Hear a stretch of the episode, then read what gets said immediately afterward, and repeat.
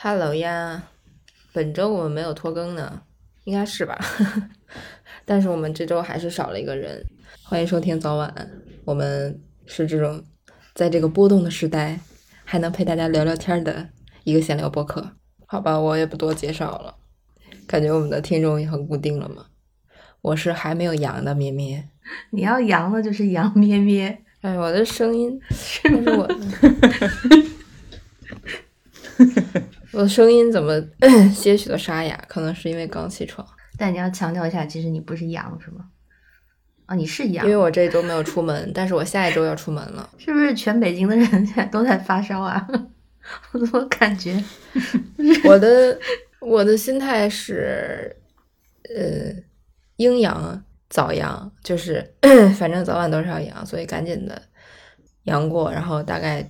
有那么几个月的抗体的时间，就省得提心吊胆的，变成郭襄，对，就不会拥有杨过了。都是些什么梗？因为我身边的朋友已经有三个阳了，然后有应该有两个已经好了吧？确实，每个人的，我天呐，我的嗓子，救命啊！What happened？什么情况？好，你们继续。我身边应该有三千个人阳了吧？大家好，我是每天。都很困的河豚，我一时想不起来，因为刚刚听刚刚听了妹妹的自我介绍，一时忘记了我的自我介绍。你可能心里想的和我一样，你是 对阴阳早阳。哎呀，我天！大家好，我是昨天进行了一个自检自测的婷婷。你第一次吗？对啊，我第一次用那个就是自测盒，昨天早上才才到嘛，然后昨天就是 出出出门了一下，就是其实是前天夜里面就是胃有一点不舒服，因为吃了巨辣巨辣的东西，然后就胃有一点烧灼感，就昨天就整个不太舒服嘛，然后出去了一下之后回来，我就觉得越发的严重，就很不舒服，然后我说，哎，要不测一下吧。反正咱也没有用过这个东西，以后应该一定会用上吧，所以就测了一下，啊，没有。恭喜你！哎呀，我们终于能光明正大的讨论这些事情，就觉得真的很魔幻。我也不不过多的评价我们这个七百二十度，嗯嗯啊，一百八十度大调转的这一些情况啊，就是大家的这个反应。我还挺意外的，就是这个这个接接受度转变程度之快，让我觉得其实就是真的大家都不傻。就是我我我本来以为突然的这样掉头开放，然后很多嗯可能上了年纪的人或者那种年纪大的邻居都会很紧张啊，或者一些过过激的反应，结果并没有，他们反而是那个成天在那个。群里面积极的转发各种，嗯，就什么不要不要歧视呀，什么大家都照顾好自己啊，反而是这样的人，那就说明在长期以来，其实大家心里都知道是怎么回事儿，然后现在大家终于可以摘下这个面具，坦然的 接受这一切，嗯，就好魔幻，这一切，而且这一切只用了大概多少三天的时间吗？就让我们收到一个来信说，上周还在，嗯，就是非常的郁闷。然后这周对转弯了是吧？有希望。可是问题是这周我也开我也开心不起来。你要说希望呢，确确实有些希望，但是真的开心不起来。非常搞笑是我那个我第一个阳的朋友，他他其实告诉我们的时候他已经第三天了。他一开始不敢说，他只是说自己有点难受，然后没多说。然后直到政策第一天开始放开，就是发那个什么，我也不记得了，反正一天一改，就是开始放开的时候，他说啊。已经这样了吗？那我可以说了吧？我 我已经阳了，然后发了一个那个试剂盒。我当时想说，哎，就是我们这些年轻人之间都这么，就还是要小心谨慎一些。就天呐，真的是。然后从那一天开始，陆续就开始大家身边就开始多了起来，然后就也没有人当回事儿了。突然朋友圈就全都是，就是有一种呃，美国同性婚姻合法了之后。你会发现朋友们纷纷出轨的感觉。哦，对呀，对，对，嗯，有点那个感觉。嗯，就做点什么都像想出轨一样。嗯，很有趣。但是我昨天有一个就是很奇怪的场面吧，就是昨天下午我们两三点的时候就出门了一下，然后路上就堵得不得了。就昨天的天气有一点阴霾吧，就也没有冷到就是嗯，非得要出门就开车或者是打车的那种程度。而且更诡异的是，昨天明明是工作日，然后下午两三点居然路上就堵得不得了，很奇怪这种情况。我后来就仔细琢磨了一下这个事情，我说是不是因为，就是这这一个周末是就算是放开 放开的第一个周末，大家有一点按捺不住了，已经坐不住了，就要出门了那那种，所以路上车非常非常多。那我跟大家说个经验分享吧，就是我上周也说了这个感受啦，就是这个开放之后，疫情之后，接下来路还是很长嘛，然后。我想说的就是这几天确实看见很多我国内的朋友都很开心，一下觉得就短暂的，哪怕短暂的觉得有了盼头也是很开心嘛。但是我觉得就是接下来大家就是要知道，可能就是明年最关注的问题就是会体现在经济上了。提个醒，就是心里那个都不用到明年了吧，当下就已经很惨了。嗯，我觉得是这样的，就是早就。可能今年或去年就开始觉得物价在上涨等等这些事情啊，但是今年在国内可能跟防控比起来，这些感受都不是最最最主要的。那富婆除外啊，就是对 大部分稳定的可能领工资的人来说，你由于也不能出门嘛，也不能怎么去旅游消费，你可能会觉得，哎，我钱就是存着吧，就是买买东西啊什么的。但接下来可能你会。由于能出门啦，能出去玩，能消费了，有这个需求了，你会切身的发现，这三年你所谓存下来的钱，它都不值钱了。这个心理落差好大。我今年一年都在感受这个东西，就是应该明年可能大家会有一个报复性出游的场面，就是就算东西很贵，你还是会出去。这个我觉得是一个心理弥补的过程。所以呢，嗯嗯，还是要出去啦，因为你要经过这个东西，才会有一个。恢复到平静的心态去生活的那种转折嘛，但是呢，就提醒大家，你可能会以后时常有这个感受，就是，嗯，哎呀，这个钱怎么一下子就不值钱了？就是我今年一年的这个，可能是比大家提前一点的这个感受吧。所以还是要好好存钱，好好计划。就是想说这个，就是全球应该都是一样的，就是后疫情时代的一个一个创伤。嗯，还是要规划和保护好自己。啊，无论健康还是生活，我不知道你们有没有关注啊出国的机票啊？就像我同学这两天已经开心的、非常乐观的在看，嗯，明年五一 出国的机票，幻想他们在幻想明年五一可以去周边玩，比如说去呃日本，然后查了机票之后非常的惊讶。你们就因为你们知道现在上海飞东京。五月就明年五月的机票是多少钱？你们猜一下，有没有概念？是贵还是？当然贵了，就上万呗。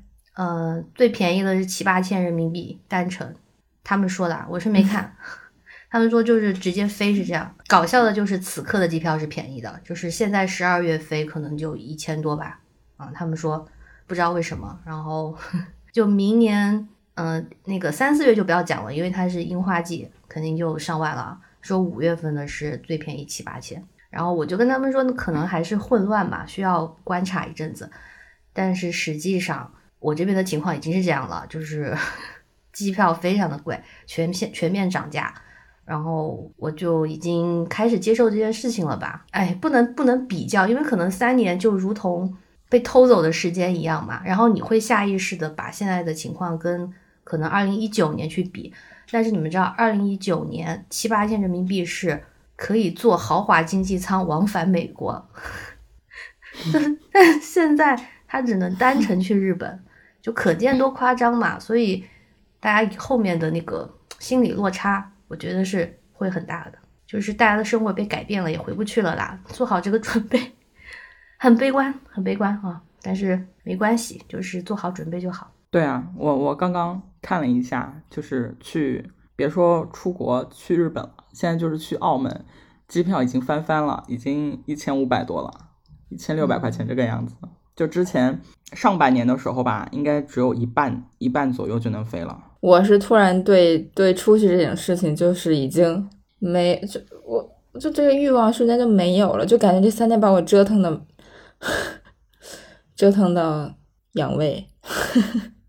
然后还有昨天有人发什么演出市场恢复，然后叭叭叭叭列了一堆人，说什么明年呃二季度来看演唱会，我看那些名单。我觉得没什么感觉，不是说不是说我对这些歌手没兴趣，我就觉得对这一切觉得哦，我没有任何的开心，没有任何的动力，就是我感觉我真的已经被整麻了，我已经就是没有任何事情能刺激我消费了，我我我已经像缩在一个龟壳里的状态一样。先保本吧，就是保自己。对，就现在已经没有任何的任何其他的欲望，我现在可能就是觉得在家打打游戏挺好的。然后近期最近期的欲望就是，你就是去看《阿凡达》。然后大家我看前两天大家在吐槽票价很贵嘛。嗯嗯，我我我是可以理解啊，一个是它确实这个电影，因为第一部的时候它就是当时算是一个票价的天花板了吧？对对，而且还有黄牛票。对，呃对，它是第一第一部 IMAX 吗？我不记得了，应该是在国内是第一部，至少就是把国内的这个就是很大阵仗。对，把这个市场打开。然后当时是我是看的是就是很好的一个影院的 IMAX，就是一百五。那时候二零一九年一百五的电影票简直是就很贵很贵了。二零零九年，但我没有花钱，不是二零零九年，不好意思。哎，二零零九年，天呐，时光飞逝。我那个时候是没有花钱看的，因为是呃付出了一些劳动，然后别人答应请我看的。然后那当时的票也是一票难求。也是人家动用一些关系搞到的。然后当时在记得很清楚，在第七排，好像是第一次看那种又 IMAX 又 3D，给我晕的，我真的后半程就是在坚持在看，就第一次感受这种震撼，接受不了。后来就习惯了。所以这次我心里的预期就是，它它它价格还在一百五左右，就是 IMAX，我就可以接受。嗯，我我昨天查了一下，因为现在开始买预售了嘛。嗯嗯，普通厅。呃，这个就是分影院，有的像那种商圈、商圈的影院，它就可能贵，但是都没到一百。嗯，但是你一旦上 IMAX，然后就能就肯定是上一百，然后有的是一百七十多，还有那种三百多、二三百的，我就觉得没有必要了。然后也可以理解，就是影院他可能想他定的票价贵，我是可以理解的，毕竟就只是个电影吧，可能一年的收入就是往回捞一捞。那。真正想看电影的人，你一年都没怎么看，这个片子也是值得你花钱的。那我觉得贵点儿就贵点儿吧，我是可以接受的。是啊，它像是一个标志，因为我那天就想到一的时候，零九年嘛，你刚刚说，就算是给我们，就我们那时候刚成年吧，那个时候，你就会觉得，嗯，去看电影有一个。以以此为一个分界点，就是后面会进来很多大片的那个感觉。就在此之前，好像不太记得去电影院观影这件事情。对我来讲哦，就以前可能不太会有去看电影这个习惯，或者说也没有引进过那么多大片。但是我是记得从那个时候，包括一零年之后，去电影院变得很平常，而且呃那个时候的大片也多嘛，就会时不时去看一下，就形成了一个。产业，然后现在呢，就好像顶在这个时候，它又有二来了，好像又是一个嗯标志性的一个时间点嘛，我也不知道。你这个票价一百多人民币，确实已经跟美国一样了，就是 IMAX 跟美国的 IMAX 票价一样了，因为美国也是二十多美元。我刚才在想，就是光是计划出门看电影这件事情就已经让人很疲惫，因为我昨天十六号嘛。我就问了一句，大家要不要开始买预售票？因为现在可能好好多已经就是卖光了嘛。结果就大家都纷纷都在担心，不是说大家不敢出来，而是这个时机就是很赶巧。然后，呃，昨天有朋友约我，就是年底，就十二月底，要不要去去趟云南啊那儿玩一趟？我当然是很想去的，因为现在没什么限制了嘛。但我内心的一个声音就说。就我现在做任何事情，我都想说，能不能等我先阳过？我感觉这是我的一个前期的准备，就是我我要不要就先阳一下，然后真正的阳咩咩啊，对，就是我这样我才踏实，要不然我很怕我我觉得看电影还好了，看电影、吃饭这种都还好。你说我要是出去玩，我去个五天，我万一到那儿 我就阳了，我发烧了，那我怎么办？就那样啊，没有很很需要考虑的问题。那你就浪费了呀，这几天你没办法玩了呀。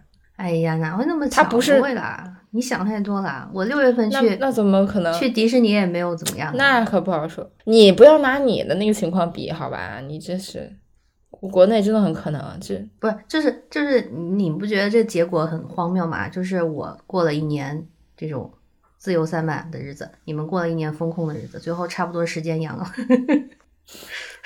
对呀，就是很搞笑啊！我就是嗯，咱咱也不懂，嗯，我们就是觉得呢，要去看《阿凡达》了，嗯，还得感谢那个上苍让我们看《阿凡达 》。哎，我刚看了一下，有一百九十二分钟呢。哇哦！本来那个时候就是说，可能《阿凡达》也上不了嘛，对吧？嗯，前几周我们还在讲。啊，居然上了呢！我们还不感谢，快点感谢！听我说，谢谢你。而而且还是同步哦，而且还是同步上映哦。对对，一点都没有拖延哦。我现在都怀疑是不是，而且按时差的话，亚洲还比较比较早。嗯，我现在都怀疑是不是真的是为了拯救一下这个电影行业，然后再赶在这个节骨眼前开放。因为当时说上映的时候还没有开放，我想说啊，你现在宣布上映，到时候又不开，有几个人能去看呢？啊，我是听说当时以为要上映《阿凡达》嘛，就是年初还是前两年的时候，很多影院，因为全国应该有二十家、三十家影院都为《阿凡达》投资做了那个剧目，当时就想着这个电影能来的时候，他们能赚一笔，但是后来就一直这样一样，我觉得他们肯定施压了，就是这还有施压呀，这都已经请愿啊，哎说错了，请愿。我昨天我昨天去，因为。有比较懂电影的朋友说，其实可以不用看 IMAX，就是如果有杜比影院，看杜比的好，因为这个片子它不是用 IMAX 机拍的，它只是放大而已，杜比影院效果会更好。我我我也有这个感受，我更喜欢杜比大于 IMAX，因为我看过几次。我印象中，杜比影院还是有，就是著名商圈还是有的，因为我就看过好几次。结果我昨天去筛选那个杜比影院，我震惊了，全北京好像只剩四家。而且没有一个是我去过的，我我不知道是是因为他没有是排上那个片还是怎么样，就都都没了，应该是就是倒闭了吧，好惨呐！更不要提当年为了那个李安那个一百二十帧做的那个 Cinity 影院，那个更更少，那个都那个跟当时说要开始逐渐的去扩大它的布局，然后就也没有然后了，Cinity 更少，杜比就是嗯，所以我本来想说为了这个片子找一下杜比。结果它只有四个影院，而且都比较远。我假如算了，那还是看 IMAX。哎呀，就挑一个还可以的看一看就行了，又没得挑，对吧？哎，就这样吧。是的，我你知道我我我就是也是我当时买票的时候，它那个选项好多都看不懂，就是那个屏幕啊有什么分别嘛，然后票价也不一样，我就是看不懂。然后我就按照时间选了，就是最适合我的时间，然后还有位子的，我就这样选了。最后就选了一个。最后一排旁边就是轮椅的那个 位置，比较空。嗯，这个还有搞笑的就是，我一开始也不想第一天看，我就提前买票，买了一个十八号吧，应该是。然后，因为我买那场的时候发现位置很空啊，就觉得哎，今天怎么没有人看？然后就买了。买完之后呢，因为是很晚很晚的一场嘛，我想可能第二天大家要上班之类的。结果过了几天跟别人聊天，不是正好聊到世界杯决赛是什么时候嘛？然后就发现，就是那天晚上那个时候，我说难怪那一场是没有人，哎，就是很明显。哎，说到世界杯，嗯，该不会只有我到现在一场比赛都没看过吧？哈哈哈。肯定有看？没有看过，没有。你看，我是陪朋友看了呢。我大概可能决赛的时候会凑热闹看一下吧。嗯，那决赛其实通常可能都不怎么好看，因为他们都会很谨慎，不会那么。畅快的踢，你只是去对凑热闹，不重要。因为我跟你说，我根本看不出来他们是畅快还是不畅快，我看不懂。我只看懂进球那一刻，其实完全不懂。对啊，就是那个最经典的，什么叫越位，就是不懂。我也不懂。对，对啊，对我也是，到现在都不懂。嗯，休想在我们的节目中听到聊世界杯。我小时候就不懂啊，因为小时候我只知道进球了，大家在欢呼，然后突然说什么这个球越位了不算，然后我就不理解。对啊，然后他们那个电视上就一直在播那个回放，画那个线，我也不理解。我说这个不是跑动中就是很就就人跟人之间这样一跑，不是很容易就越就错过了吗？为什么这样也不行？那么大的球场。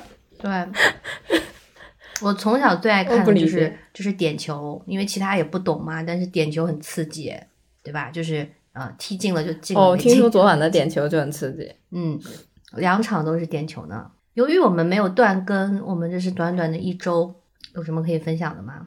富博又没有回来，本来想着他回来可以跟我们大肆聊一下他自己最近什么情况啊，但是他依旧在讨生活的路上，所以呢，希望今年之前他能回来吧。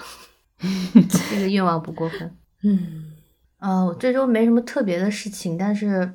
我可以说一点上周没说的东西，就是也是分享电影啊。就其实我去呃这个月这两个月去电影院看了不少电影，但是上周的时候那个气氛嘛，我就觉得不太适合说太多的日常娱乐，因为当时你们都去不了电影院，我在那说就很气人，对吧？不太好。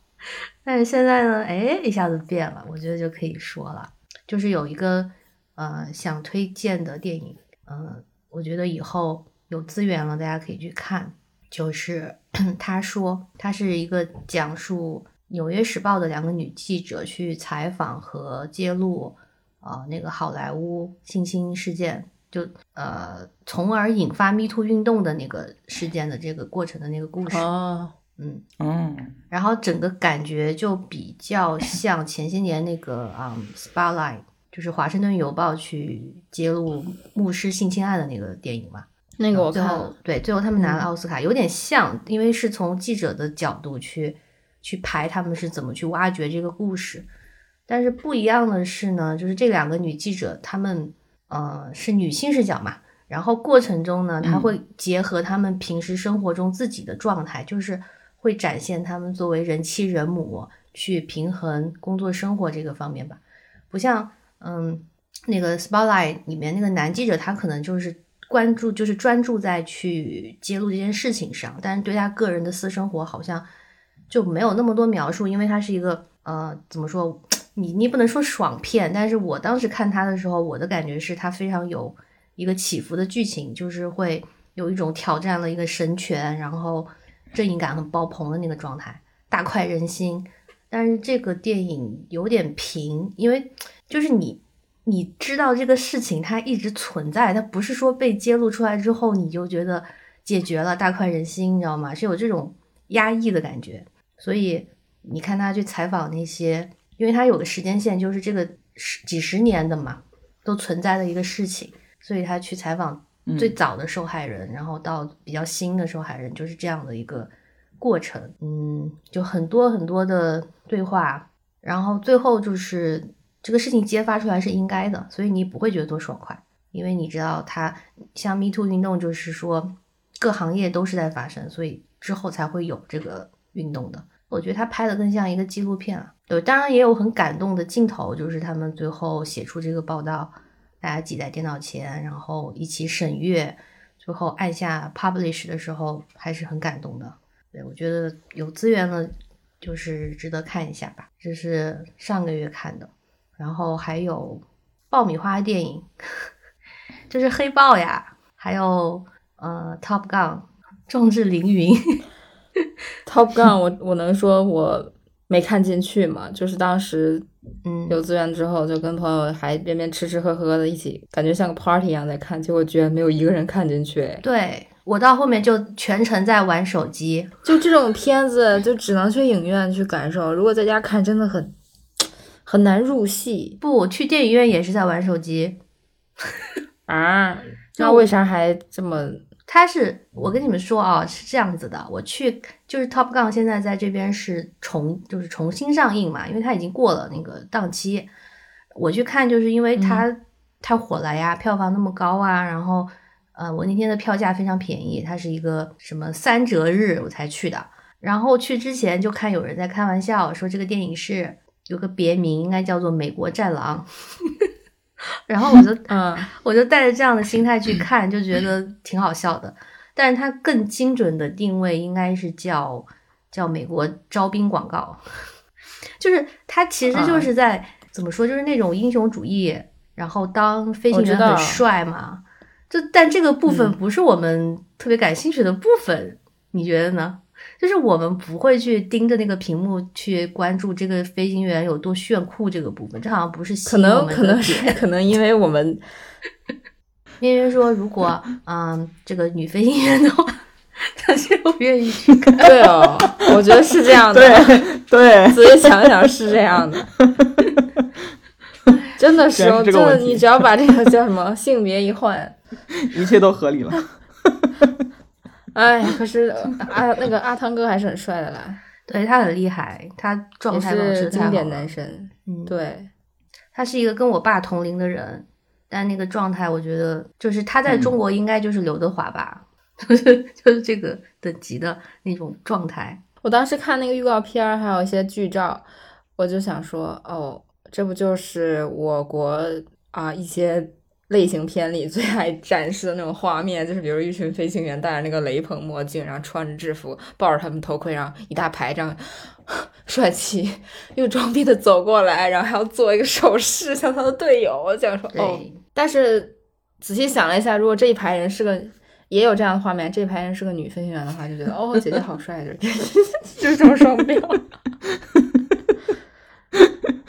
甚至现在梅梅开始想起哪些人演比较好呢？当时那些人，哎，反正就是确实是是养眼了。第一部的时候我也没看了，我就是我没有这个情怀嘛。现在很多人去看，就是他他有他应该是有这个剧情，就是跟几十年前第一部做一个联动，就是以前有哪些人在，就是角色什么的，我是完全不知道的。所以我觉得它也是一个情怀的电影啊。然后黑豹啊，感觉很一般性，嗯，但黑豹就是适合你们聚会的时候看吧，就当一个背景好了。黑豹是现在是变成女黑豹了吗？是的，嗯，但是它很牵强，就是这种电影，我觉得真的不要拍二了。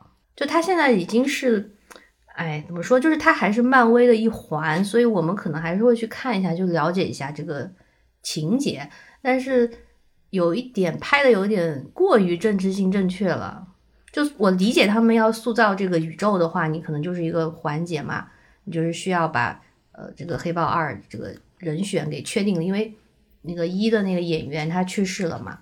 你需要有一个续集。我记得当时黑豹一的时候就已经有声音说他们是一个政治性正确的电影，包括拿了奥斯卡的那一个什么奖，音乐奖嘛，还是配乐奖，我不记得了。但是他那个故事还是好看的，就是开拓了一个非洲的那个区块啊，嗯，包括上汽也是。但是二吧，我就，哎，你们知道二里面出现了新的人物嘛？就是一个。算是反派吧，然后他们就找了墨西哥人来演，而且也是那种演很原始、很神秘的族群。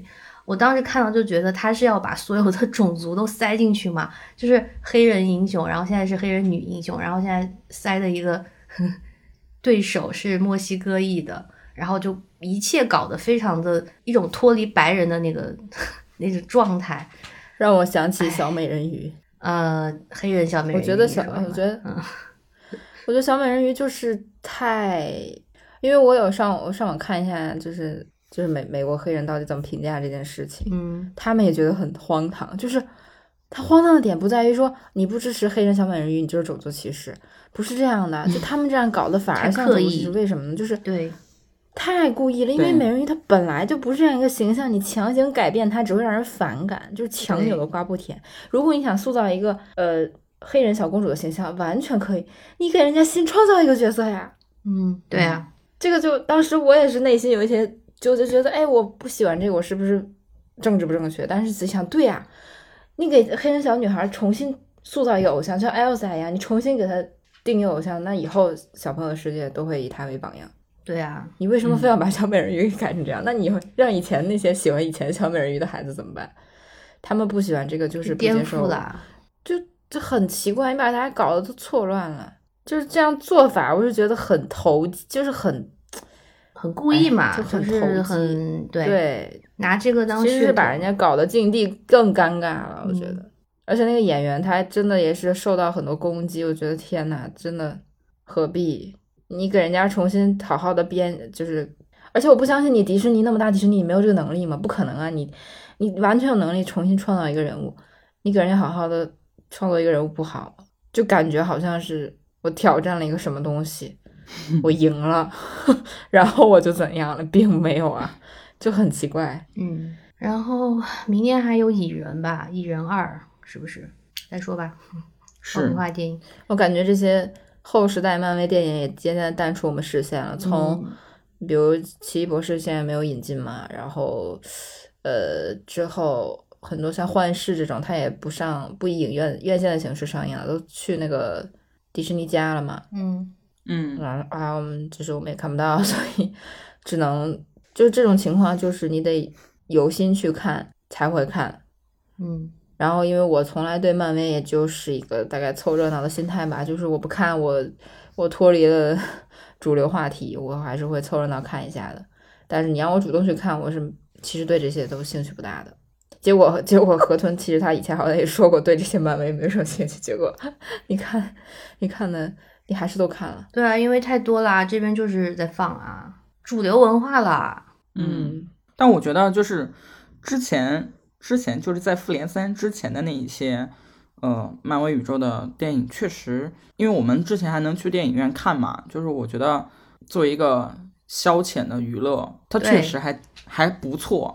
对，就是爆米花电影，我就这么觉得。对对对，然后还有他之前呃出的一些像一些衍生的剧，我也看过，就是一开始看的时候确实还挺好看的，比如说那个神盾局之类的。嗯，然后但是等到。复联三之后，就是那那一那那一系列结束了以后，他后面再出的那一出的那些电影，我就真的看不下去。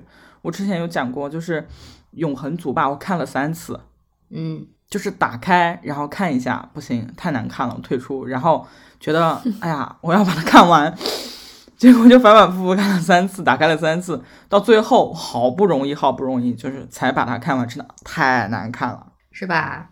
他当时的一个最大的噱头就是，就是出现了一个同性恋的英雄，对，就真的好难看，你都不知道他前后在要要表达什么东西，在讲什么东西，所以后来就我也觉得说，哎，没有必要这样子刻意啊，去为了为为了彰显你这个特别的真正确，然后去把这些东西硬加进来，太硬了。因为给我感觉，现在批量批量制作的漫威就如同我们这样说可能不太恰当，但是我感觉上就像国内一部又一部的古偶剧一样。对，是 一会儿爆出一个，一会儿爆出一个，就是爽剧嘛。对对对，没什么区别吧？嗯，对。所以像我，我现在就是有一个工业化了，一个一个我现在的一个 social 的呃方式吧，就是哎，漫威上了，大家以前也都看过，那你就约下电影院，就是这样。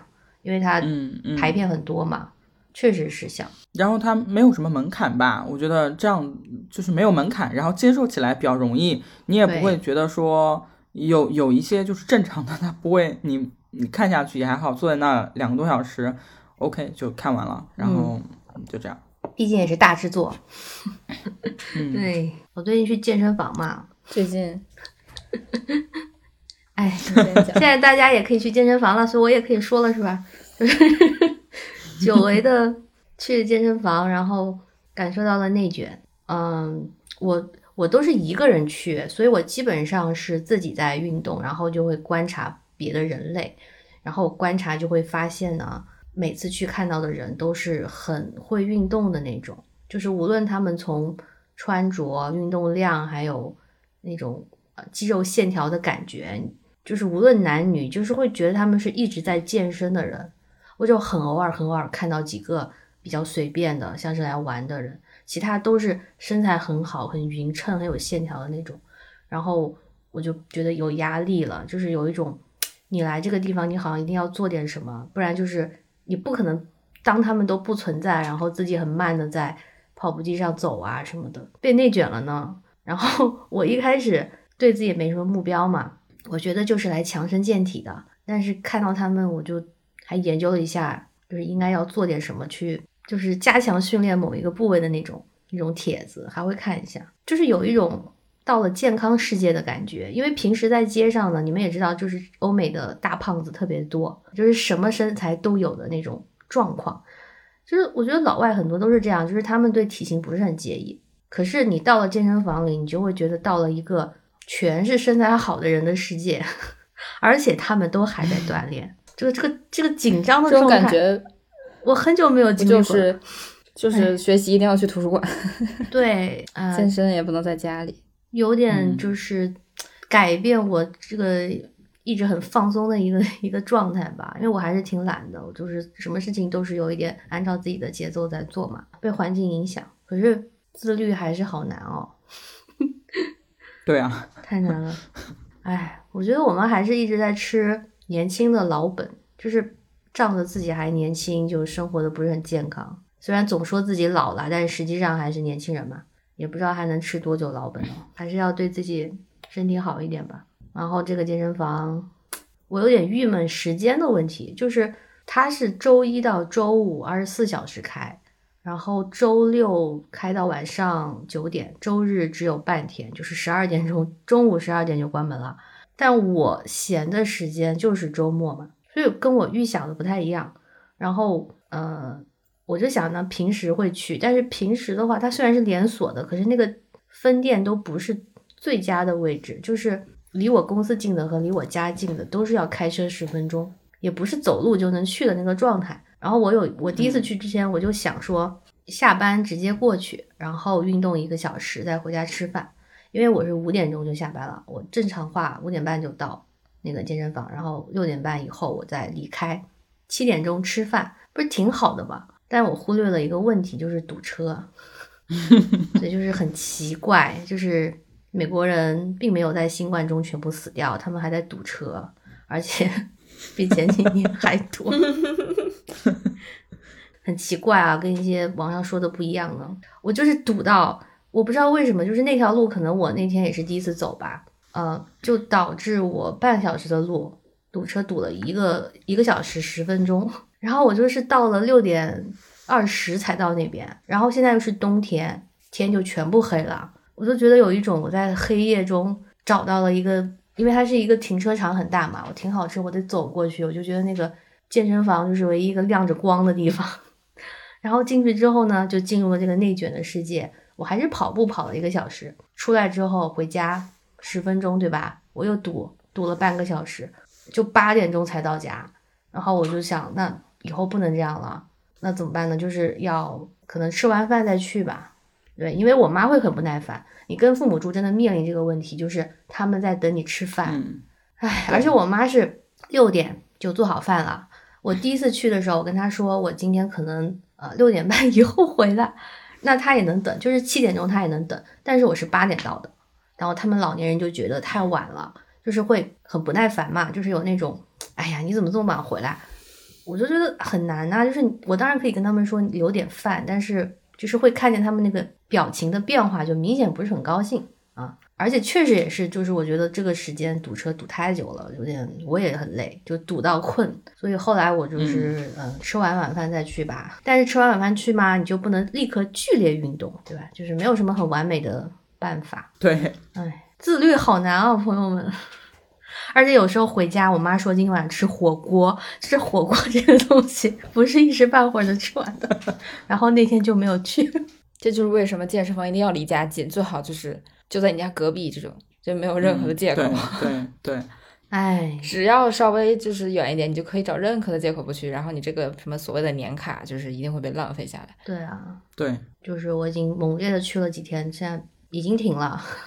好吧，那我来讲一下，你说媚球哦，媚球以后会变成我们每每个礼拜的那个固定环节吗？也不一定啦，可能现在刚养，就是遇到的事情都比较新鲜。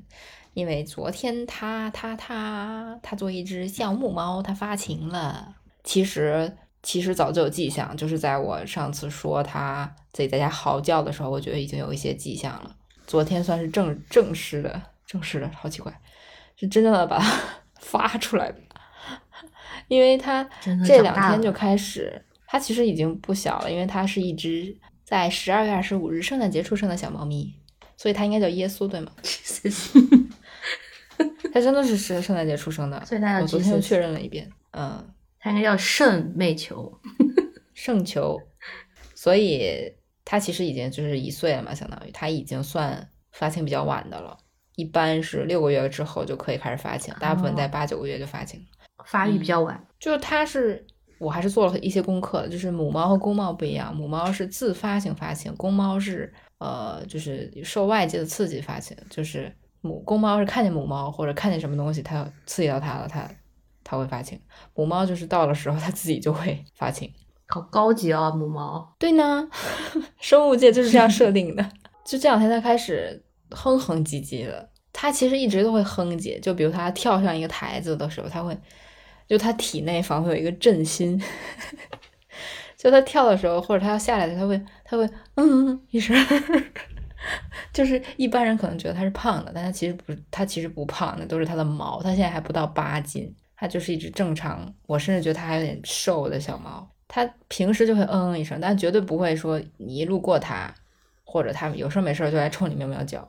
所以它最近叫的很频繁，我都怀疑它是不是有什么身体不舒服。这两天它有了一个新玩具，就是一个比较硬的新纸团儿，那个仿佛是它的命根子。我也给你们看视频了，就是每天只要是不给他那个球球，他就，哎，他不会，不愧是叫球球啊！只要是不给他那个纸团儿，他就惦记着。然后你要扔给他，他可以在地上跑，跑到自己出带喘粗气，就是喘喘伸舌头那种。就是猫咪其实是不太会张嘴伸舌，变成了狗张嘴，对，它就跑成狗。张嘴其实是就是不对的，但是它剧烈运动之后还是会喘一下的，他就每次都要跑到那个样子，以至于我都害怕他是不是不知道节制，我都要看他开始喘之后，我就赶紧把球收起来。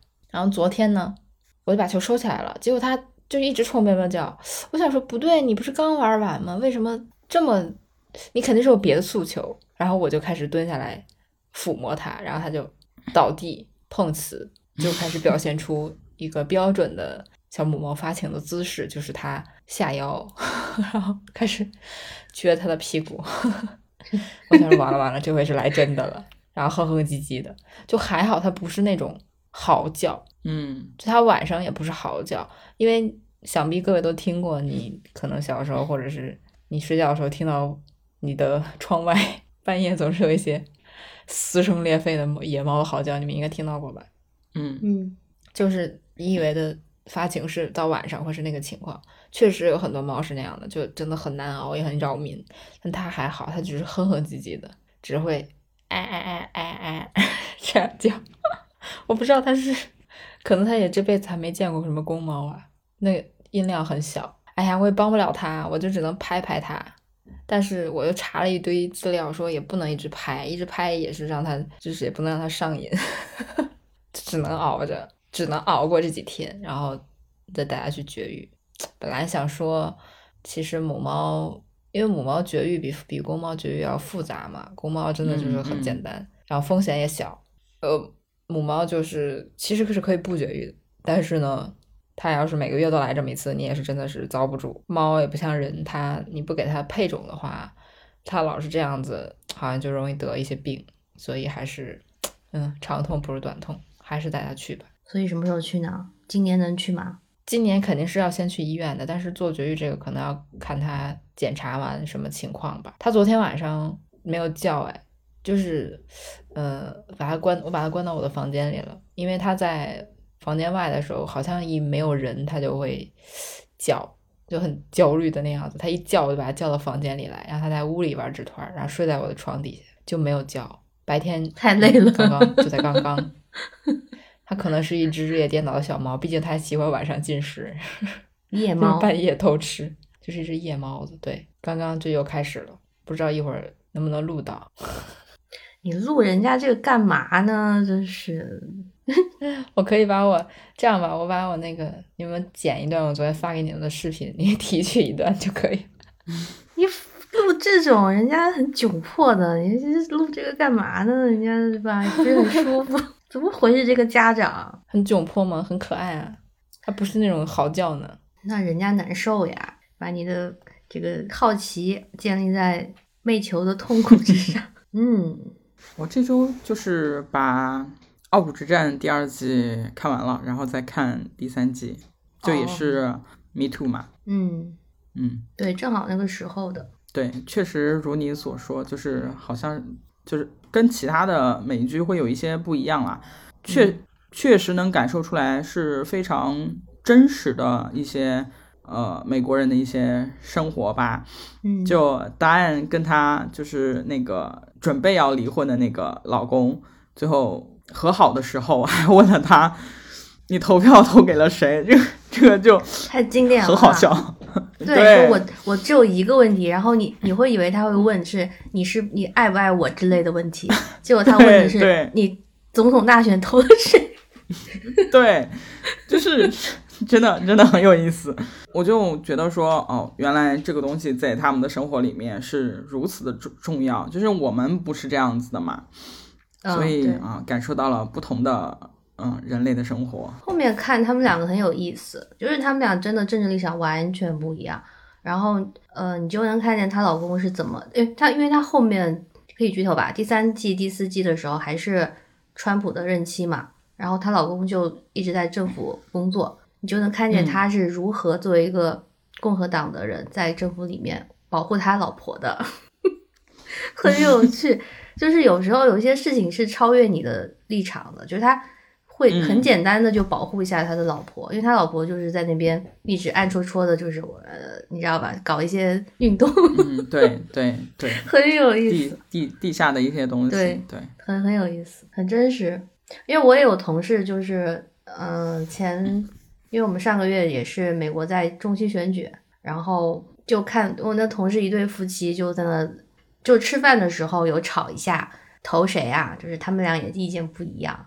就是他们会说州长一个要投男的，一个要投女的，就是女生要投女女的，男生要投男的。然后那男的呢就是共和党嘛，然后他们就吵嘛。然后那男生就是说啊，我不是因为他的党派，我是因为他就是这几年做的不错，觉得他接下来可以继续把他的事情做完。然后说那个女女候选人呢没有什么实战的经验，她就是理论派，就不一定能把事情做好。在讲这个。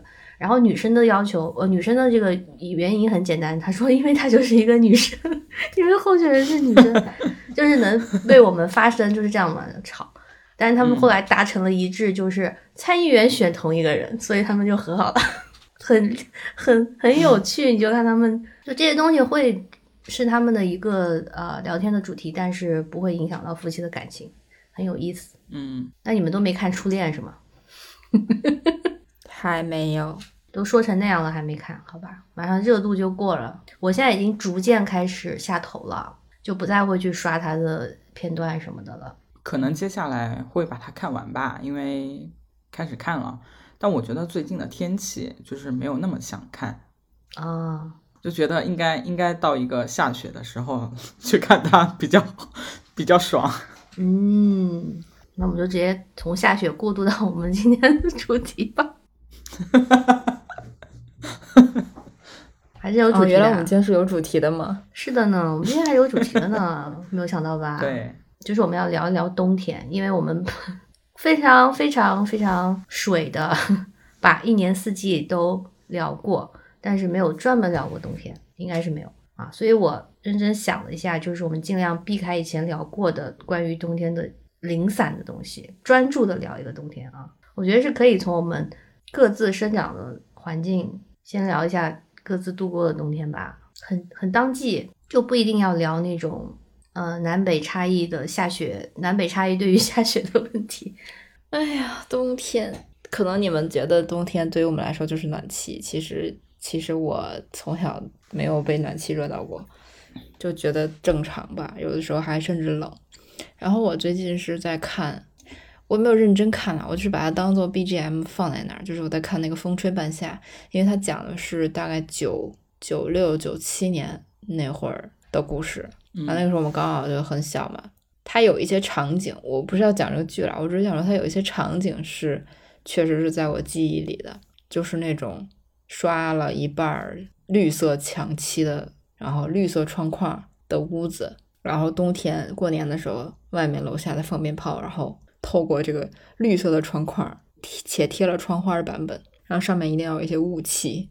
这个真的是小时候的记忆，我就很喜欢看这种场景，确实也很怀念，就是所谓的我们现在所谓怀念的年味儿吧，就是大概是这个样子。因为现在你很少看到，比如说一个小区里张灯结彩的，然后到处都噼里啪放鞭炮，然后很亮堂，然后可能家家户户都是在团聚团圆，好像很少有这样的情况了，都是特别冷清的街道。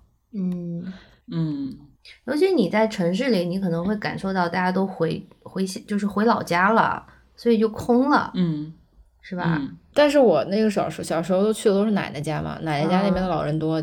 也是，就别人也是都是回奶奶家，所以还算比较热闹。嗯，是的，就是那一个社区刚好都是年轻人回到老人家里来。嗯，现在是住的比较散，很难有这种很集中的感觉了。我最近有在认真的思考一下，我到底是因为我们经常说在冬天的时候喜欢想过夏天，在夏天的时候想过冬天。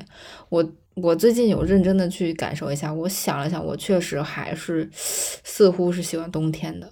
你怎么怎么形容呢？这是是一种，我喜欢春天，不是，就是舒适是舒适。我春天和夏天肯定是相对来说更舒适的，但是冬天那种，我我不知道你们能不能理解，就是每次你穿着羽绒服，围着围巾，就就穿的很厚，把自己堆在一起，然后走出家门，走出楼门的那一刻，那个寒风呼在脸上的感觉，就让你脑袋瞬间清醒，那感觉，我非常享受这个感觉。哇，好抖 M 的形容啊！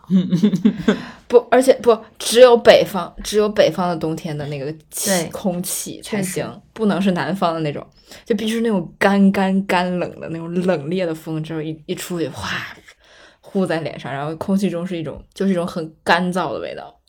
我不知道你们能不能理解？你形容的干燥的非常非常北方，我们没有。对，对。我我觉得那个时候是我的我的感受是舒适，但是不能时间太久，就是可能在室外也就待个十分钟，然后你就走就进室内，然后又暖和了。在室外的这个过程中，其实是非常就让你的大脑非常的清醒。嗯，我为什么突然有这个感受呢？就是因为我前几天就上周吧，我去排排我近期做的最后一次核酸，因为那个时候 到处在排大队嘛。我那个那个时候应该也算是气温终于。正式的降到了一个，就算冬天吧，因为之前都还有点深秋的感觉。那次那时候是真的是彻底是冬天了，就是个位数的气温，甚至到零零零下。然后我也是彻底换上冬装，我去排队。我大概在前十几分钟的时候，我其实都感受都是非常舒适的，前提是哪天没有刮大风啊，就是纯静态的站在室外。然后我们排队那条街刚好是一排商铺，就是有有什么卖。卖一些就小店啊，卖炸鸡的，啊卖糖炒栗子的，就这这两样东西也非常的冬季。可能糖炒栗子也是特别北方的一个东西，就是那种市井的烟火气，然后你就你就站在外面，然后有那个冷气，就是你的呼吸都有那个白白烟的时候，那感觉很好。但是真的只能十几分钟，超过了二十分钟之后，从脚底开始 开始凉透，然后你就不好了，就开始我就开始蹦。就这个那个时候冲进家里，再感受一下温暖就是最好。我感觉你要说抖 M，确实就是冬天对于北方人来说，可能就是不停的在让自己的感官拉低变高，拉低变高的一个。嗯嗯。对，就你的感受是很敏感的，可能这种比较客观的这种天气的刺激是，我觉得是一件好事，因为我经常听广州的朋友吐槽说，真的好烦，一睁眼衣服架子上又是一排短袖。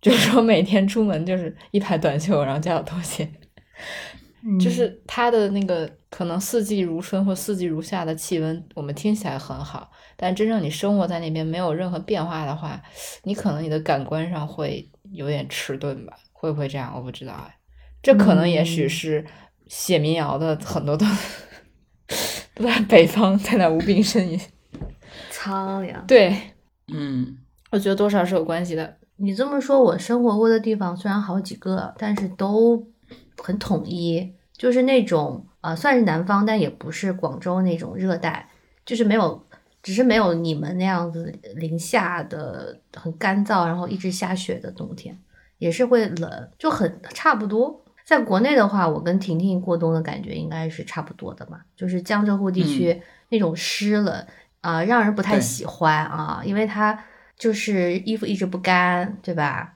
然后你就是湿绿绿的那种，所以不像你们可能你刚形容的那种，一出门会有一个冷冽的风打在脸上，然后瞬间清醒啊。我们就是一直衣服不干，你想一想是不是很烦？对，哎，就是冬天的时候。阳台永远晾晾满东西，对啊，所以就是要买烘干机的那个状态。我们是要买加湿器的状态。是，然后我去北京，就是以前跟你们说过，就干的不行，就是一直在喝水，一直在喝水，然后每天要喝五桶水吧。然后我在你是冬天，你是冬天来的吗？对，还夏天来的？冬天去过一次，然后就就那样一直在喝。保就是保温壶啊，喝了五壶啊，一天一天喝五壶。啊，我说的是天气好的情况啊，就是如果你赶上那种以前那种什么雾霾天呀，或者阴天，就也不好，就一定要是那种晴空有太阳，然后冷清的空气，真的感觉还不错。嗯，我想了一下，我真的不太喜欢冬天，是吧？因为你一直在江浙沪，你就是冬天太受罪了，什么都不想做。而且我想，我想了几个点，就是一个。想到冬天的时候，我刚刚脑子里面蹦出来的是一些有一些影视作品啊，总有一些凄美的爱情都是发生在冬天。就我们看过那些韩剧啊，你好吗？冬季恋歌，乱七八糟那些都有。你们要是有暖气可能会好一些。这个是一个也不是，就是那种湿的感觉，你不懂。嗯，对，不是暖气能解决的。冬天吃饭的时候，感觉饭凉的特别快。这个我还好，我我我觉得我我不是很喜欢这个样子，然后还有就是，你也不能在室外吃饭。就我们其实，因为我们一年四季能在外面吃饭的机会，就是室外的那种地方吃饭的，啊，对，就是时间其实还挺长的，就从春天三月份，可能三月份的时候就可以在外面吃饭了。嗯，然后一直可以吃到十一月十一月底，甚至到十二月份。可是，在冷的这两三个月的时间里面，你会觉得啊，冷的好快，就是可能刚刚刚出锅，大概有个两分钟，它上面那一层就全部都凉掉了。对，你说的是一种呃夜市的感觉，然后就仿佛到了冬天就不能出摊了。对，所以有的时候我就会，我我的北方朋友就过来玩嘛，然后就会说。啊，北方一点夜生活也没有。我说，对啊，你们那儿有五六个月，甚至有半年的时间都非常的冷，那些出摊的人根本扛不住啊。嗯，但他们我在我在，嗯，你说，我说，但你你们北方也没有这个习惯呀，就是一年四季要在街头吃饭，就没有这个，没有，尤其是尤其是北京，即使天暖了，也不太会在外面吃，因为都是土，对，吃了一嘴沙。就可能春天那么短暂的几个星期会会有一些就是室外的咖啡厅什么的，但吃饭真的很少。我最近在 B 站很爱看那种那个北方那个城市，就是全世界最冷的那个城市，气温平均冬天到了零下六十多度。嗯，他们有一个号专门去拍他们每天的生活，我很爱看的，我觉得他们那个也挺好的，就特别想体验一下。北欧吗？不是，是是。就是俄罗斯最北边的那个嗯地方，叫就他们的储存的东西啊，包括一些什么地窖啊，然后天然大冰箱啊，然后他们去做饭，就每天出门呃处理那些牛啊、羊啊、挤牛奶啊什么的，觉得哎那种温差感觉会很幸福，就感觉他们习惯了之后，在屋里待着的时候，看着窗外的景象，然后吃着自己做的热乎的饭，那种。反差就是不知道怎么说，感觉很幸福。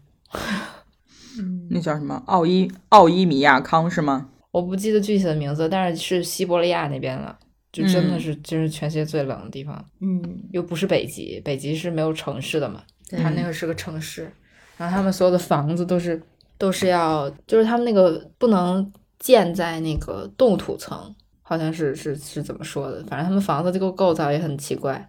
然后车，他们的车不能停止，就是如果你开车出门了，你要去停在一个地方买一个东西，或者你第二天要开车出门，你这个车彻夜都是不能熄火的，一熄火就冻住了。就是所有的车都是要开着火，然后可能要给糊上一个大棉被还是什么，我觉得好神奇啊，好好费油哦。对啊，所以他们开车的也不多嘛，但是你要想开车，你就是要这样。我是无法想，觉得很神奇，觉得怎么会有一个城市，就是这个人怎么会选择在这样极端的环境里扎根，然后却又真的给他，就真的变成一个城市，真的好多人在这里生活，然后他没有商场啊、学校啊什么的。嗯。我感觉我就很喜欢那种在一个极端环境下，然后在一个小的安全屋的那种感觉。美国有一个，你知道美国有一个大厦吗？就是一一个巨大的楼，然后所里面大概有几百号人，几百号还是几千号人，他一辈子都在这个楼里啊。学校你不知道？我不知道，好像有一个专门拍他的纪录片，特别好，就是超市什么就所有都在这个楼里，然后你去学校也是走室内的一个走廊。那他们为什么要在这个楼里呢？你可以出去的，你不是说不让你出去的，因为那个地方很环境很极端。你要是到那边去，需要走过一个超级长的开车走一个超级长的隧道，那个隧道每天开放的时间是有限的。在哪儿啊？我来查一下，我忘记叫什么。我看过有两个纪录片吧，都是在讲阿拉斯加 一个小镇。哎，你说阿拉斯加就知道了嘛，那个地理环境。你说大厦，我想的就是你你说的那个感觉，我刚刚想的就是类似重庆大厦，香港的重庆大厦里那种什么人都有住在里面的感觉。我想那是什么东西？没有，他们会他们弄得很好，但是这个楼真的不大，你看一下，嗯，你可以搜一下，很多纪录片都是关于这里。但我现在就是没有。没有办法想象我住在那种非常非常冷的一个一个地方哎，因为我后来长大住的地方，像我在澳洲待过五年嘛，那个西澳是地中海气候，它有冬天，就是会冷到四五度这个样子，也会有零度，但是呢，它就是会只只是让气温让你感觉到冷，它不会有下雪，就不会有任何的那种湿冷或者是干冷，它就是晚上气温会降。降低就纯粹的这个样子，然后我现在在就是美国也这么多年了啊，这边就还是处于那种一下雪，所有人都很警惕的状态，就是很滑稽。我跟你们说过很多次，以前可能播客里都说过，就是这边的道路它是完全没有任何防滑防雪的设计，然后本地居民是没有下雪天出行的经验，就可见这个国家的人有多 分裂啊！就有阿拉斯加那种。冷战时候的军营，大家都住在里面，是吧？要你你看新闻，每年都会有什么纽约啊，呃，新泽西那边雪盖住你的车，嗯，或者是什么有，还有北美更更美更北的那个加拿大那边，一推开门，那个雪已经积到那个门口了。但是也有像我们这边这种完全完全没有任何防雪，就是零几年发生过一一一件事情，就是这边突然下雪了，导致所有的车堵在高速上下不来。因为大家不敢开，然后有很多的车祸，然后那天很多人在车里度过了一夜，据说还出动了救援队，就是直升飞机啊，因为没有车能开过来，他们就是天上飞。然后更滑稽的是，这个机场全球最大的机场之一啊，居然没有一辆铲雪车，就是哦，只有一辆好像。然后据说整个机场瘫痪了两三天，所有航班取消，就靠那一辆铲雪车。就是你你如果就你很难想象，就是如果。停了两三天的机场，那雪得下多大是吧？就没有，它就是 一个小雪，就可见这边是没有什么准备的。我每年都会经历很荒唐的事情，就是比如说天气预报啊，到这个季节了，说要开始明天可能会下雪，然后这个公司就会说，如果明天下雪了，就不要来上班了，就会就会觉得没有办法开车啊。但我就想，我作为一个南方人，我都觉得他们很。很夸张，不可思议，因为我们小时候虽然没有见过鹅毛大雪那种，对吧？但是会有雨夹雪，然后会有很薄的能积起来的雪。哎，没听说就不能出门。对啊。但是他们就是这样，所以总体来说气温也不会很低。嗯，还是会开暖气，但是就是就是还好。然后还有一个地方啊，就是台湾啊。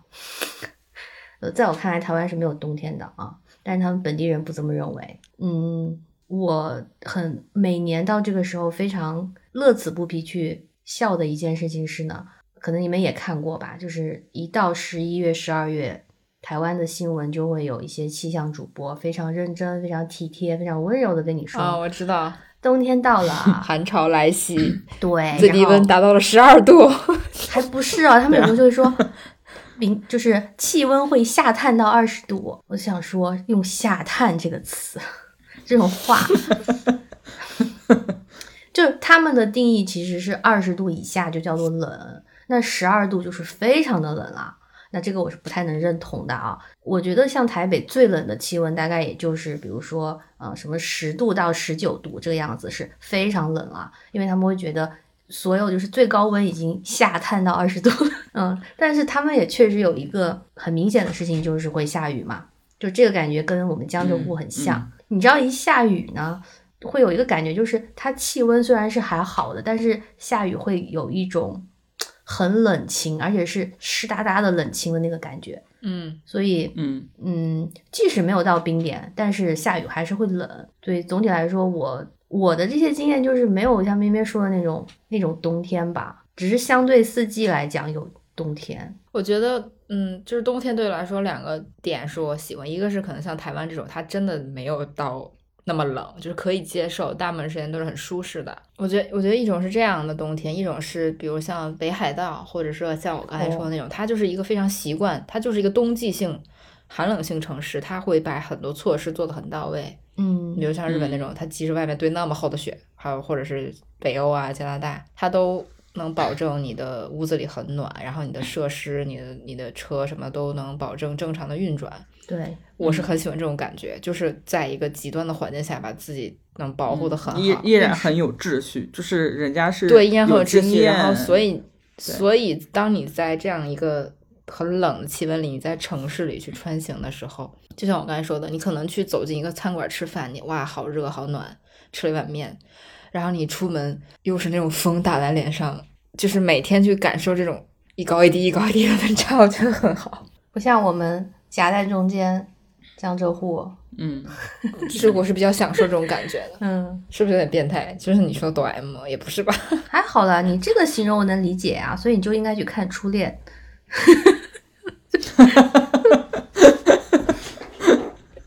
它就是很冬天，但是很温暖啊，因为就是。北海道的那个札幌的那个设施，它就很冬季嘛，家里面很暖和，然后外面又是雪，真好。点播一首他还是不懂，大概就是 那种场景。哎呦，哎呀，说到这儿，北京今年还没有下雪呢，是啊，干死我了。南方就我听说什么南方一些地方杭下，杭州杭州下了很大的雪，都是气候异常啊。那你刚刚说吃面，我觉得最幸福的事情还是吃东西，这个是我喜欢冬天的一个理由，就是相对来说冬天是有食欲的一个季节，嗯，对不对？就如果气候的话，我不是很喜欢，那那个那个吃，我就是 比较喜欢，而且衣服穿的相对多嘛，你也不太会在意长没长肉，就是会吃。你们也知道，我最近就是会被一些。视频给一直不知道为什么一直给我推各种的粉啊，各种的 路边摊啊，就非常想吃炸弹螺蛳粉的炸弹。然后我就想，你自己可以炸，你试一下嘛。我现在没有这个条件，为什么？因为我在我在家就是被我妈控制了厨房啊，我我就是完全不能碰厨房，是这个条件。你就等他不在家的时候，他永远都在家。又是，哎呦。中年的女性如果看到在家里面使那么多油去炸一个东西的话，他会而且他他觉得不健康。就我们家厨房到一个什么状况，就是被他控制了。他把所有的东西摆到我分不清在哪儿，然后我也不能碰，因为一碰他知道你动过，他会问你在干嘛。已经已经控制住了这个厨房啊，就没有办法。然后嗯，就是这样一个很难的情况。但是我就是努力的在找一些有卖螺蛳粉和炸弹的这个店。嗯，可能会安排吧，就是会尽快的去 吃。但我就想象有一个场景，就是，呃，你把那个炸弹泡在一碗粉里，不管是什么粉吧，沾满那个汤汁，然后吃进嘴里，就是很冬天的一个行为，口水都 流下来了。就这种感觉，类似于你吃火锅的时候下一些，呃，豆制品啊，然后就是会吸油的那些东西啊，包括大白菜吧，有时候会觉得他们，嗯，就刚。煮煮好那个状态，然后你就一口吃下去。还有关东煮啊，哎呀，就是这些都是很冬天很冬天的锅物。嗯，夏天就是嗯会很热，你就不太会每天都想吃。我好想吃火锅呀！是啊，你可以安排了呀。北京现在还航时需要四十八小时哎，上海都不需要了，北京还需要。在家吃啊，火锅什么意义？火锅这个东西，哎呀，但是在家吃吗，嗯，哎呀，不太一样啊，那感觉。那就四十八吧，就是做个盒子。问题是都找不到地方坐，现在。哎，做完了也不知道什么时候能出。也就是说，如果我明天想去吃火锅，我今天做，明天不一定能吃得上。嗯，是哦，你还要提前计划。哎呀，想到我分享一些近些年最近吃到不错的锅吧，我已经安排了要去吃。就是火锅虽然好吃，一年四季都在吃啊，但是好像不太会喝汤嘛。就是火锅汤底，你不会去要喝它，这并不是一个标准。尤其是四川火锅，你不会 喝那个汤，是吧？然后，但我觉得到冬天的时候，我就会想喝锅里面的汤。哎呀，我本来十一有机会去顺德吃粥火锅的。对，又说了一次妹妹。对呀，这个是可以喝的呀。对呀。就我到冬天就会有这个想念，就是不不只是想吃火锅，还想吃那种可以喝汤的锅。然后早期在国内的时候，就是有一阵子那个猪肚鸡特别的火嘛，然后我就很喜欢吃，就是心心念的猪肚鸡那个汤。虽然后来也说他们就是用一些做好的材料包啦，就不是真的熬嘛，但是当时觉得就是好喝，你一边喝一边。就喝完，然后就可以涮菜什么的。近期我就找到了另外的一些锅，就是加了酒的锅。这个说了好好俗气啊，各种加了酒的锅，各种加酒的锅。就是我前几年发现，嗯，是这样的。先是我之前都不太喝酒，你们也知道。后来慢慢的开始喝酒，是吧？然后前应该是一九年吧的有一次去一个餐厅，它是就是主打那种一人一锅的那种。那种小的火锅嘛，然后你入座之后呢，他给你几个酒酒杯，就是那种白酒的酒杯，里面是装满的。我当时一我当时看到，我就想说，这个地方怎么进来就喝酒，就是有一种来了河南的饭局的感觉，不是啊？然后就是他就是拿那个白酒酒杯装了汤底给你试喝而已，但它确实里面都是有酒，所以我就我就发现呢，它就是 挺好的一个尝试。就比如它有一款是。鸡汤加了白兰地，然后那个味道好浓郁啊！就是它是说是一只鸡会配一个 shot 的那个白兰地，然后当然还会放一些香料，它也不会告诉你嘛，他们的秘方。然后有奶油，就是很西方的一种。我就觉得加了酒确实是好喝，因为以前可能你喝鸡汤，你你只会加一些米酒和料酒嘛，就中餐。但是你没有想到这种还蛮好喝的。然后后来我又尝试了那种清酒煮蛤蜊。就是也很好喝，清酒煮蛤蜊好吃。对，但是它会把它变成一个锅，就是可以喝的汤，里面又加了其他的料，就是海鲜的加清酒的那个锅，太好喝了。然后后来我就有一些灵感，我觉得可以自己在家试，就是煮汤的时候放酒嘛。但我毕竟不是广东人，没有一些 熬汤的天赋，所以尝试过，但是没有办法达到那种店里的你觉得很好喝的那种口感，所以就变成。哎，我到这个季节，我就觉得好想去喝这几款，就是一个心心念的东西吧。被你说的，我现在就想吃清酒蛤蜊，去安排点外卖，不叫你堂食了。冬天就是会有这些食欲大增的活事情，还有就是便利店的食物，这个对我来讲是冬天的专属哎，我不知道你们会不会，因为非冬天的时候，我就路过，每次路过那些。什么关东煮啊，包子啊，我就会有一种觉得他们放在那儿卖不掉的感觉。就夏天，尤其是夏天很热，我看到他们，我就觉得就是闷在那边，然后你也不想吃嘛。但是到了冬天，他们就变成了美味，尤其是冒着热气，我就是很想多吃。然后我就是有过冬天很想吃什么 Seven Eleven 的肉包的那个念头，就是只有冬天才会有。所以其实冬天大家都觉得冬天人就是闷在家里没什么活力。其实我是觉得冬天人反而才是活过来的，就是被外界这个寒冷刺激到，其实整个身体反而是很活络的，可能是也是一种御寒的本能吧。很有食欲。夏天其实反而才是不想动。对对呀，你的食欲和你的精神其实反而是比较亢奋的一个状态，也可能是因为各个节日什么的集中在年底。我觉得可能把节日集中在年底也是有这么个讲究。嗯，就是你不在冬天搞点事情就没有办法搞点事情。对呀，你不在冬天搞点事情，可能人类文明就是就这样在冬季沉睡过去，没有这么严重了。但我觉得这是一个一些客观因素吧，也是冬天有个总结的感觉啦，就是一年过完了嘛。那比如说你在夏天要过去澳洲，你在夏天过圣诞节，肯定就很奇怪吧？但他们还是认真在过。我觉得我我没有跟从小，对我没有跟从小。在澳洲生长的人聊过这个问题，所以我不太知道他们本身是怎么看这件事情的。但是感觉上，他们好像也很习惯。就可能我们北半球的人就是习惯了，他们还是有冬天的，不是说完全没有冬天，所以可能也也能理解吧。嗯，但他们冬天就是六月嘛，就没什么节啊，自己创造一些节，就真的没有哎，六月份那。不行，赶紧 创造一些节。澳洲政府听见了没有？咩咩说了，六月份要搞点节出来。现在又想吃肉包了。哦，说到肉包，我想到一个，你们看了没有？就是日本便利店最近出了个新闻啊，荒唐。就是题外话啦，就是日本现在不是很多游客嘛，然后。呃，大阪有一个有一家罗森，他不知道为什么就突然自大到爆棚，可能因为很久没有见到游客了吧。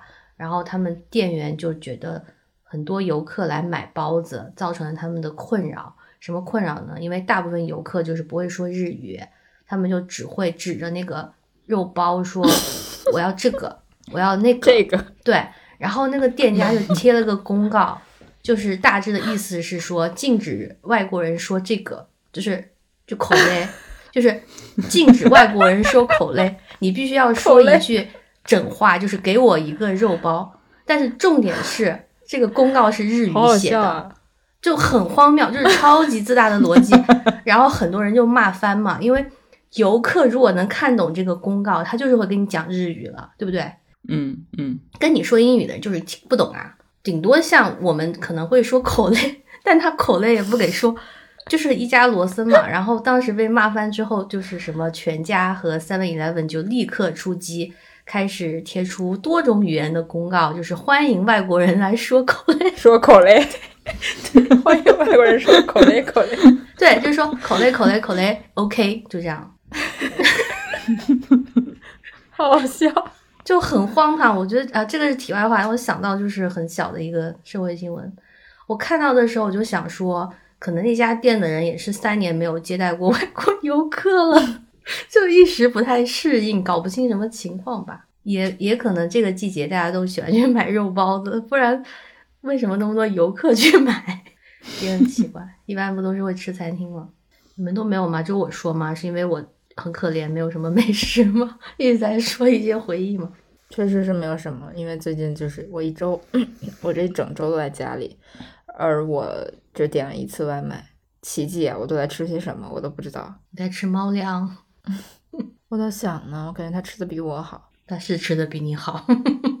我我刚突然想起来，有一个饮料吧，算是，嗯，就是冬天专属吧。我我我自己觉得啊，就是热可可。哦，这是圣诞专属吧？夏天应该没有几个人会喝热可可。嗯。对我来说，我觉得是热红酒。哦，那热红酒你你别的时候不会喝吗？不会啊，谁会在夏天想喝热红酒啊？不是夏天吗？你秋天也可以喝，春天也可以喝。嗯，就感觉还是冬天。嗯，主要是节多，只是喝酒，然后热一下。各种借口。但是我还现在有很多的。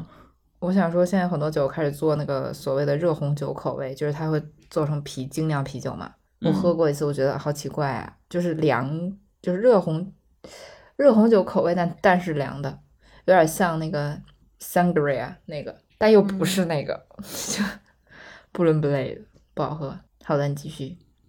忘记了。天呐，冬天 大脑老年人破壳。就是你们没有发现吗？就是如果。